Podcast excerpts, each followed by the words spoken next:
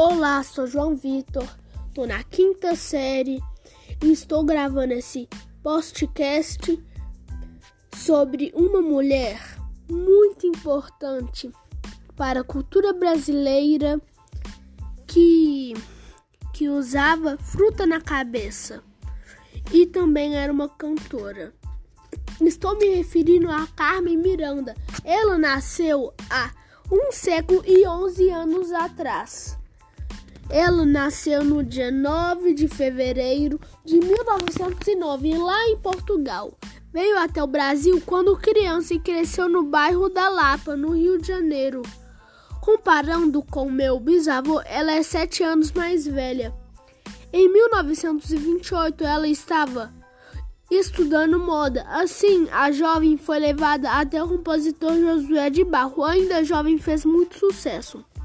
Após seu sucesso no Brasil, foi até os Estados Unidos. Sua morte ocorreu no ano, no ano de 1955. Ela, o, o sucesso dela, transcendeu o tempo até os dias de hoje.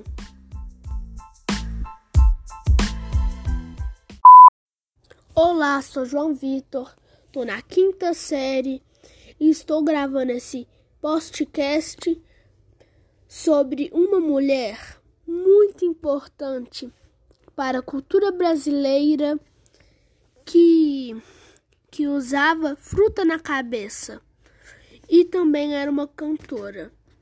Estou me referindo a Carmen Miranda. Ela nasceu há um século e onze anos atrás. Ela nasceu no dia 9 de fevereiro de 1909, lá em Portugal. Veio até o Brasil quando criança e cresceu no bairro da Lapa, no Rio de Janeiro.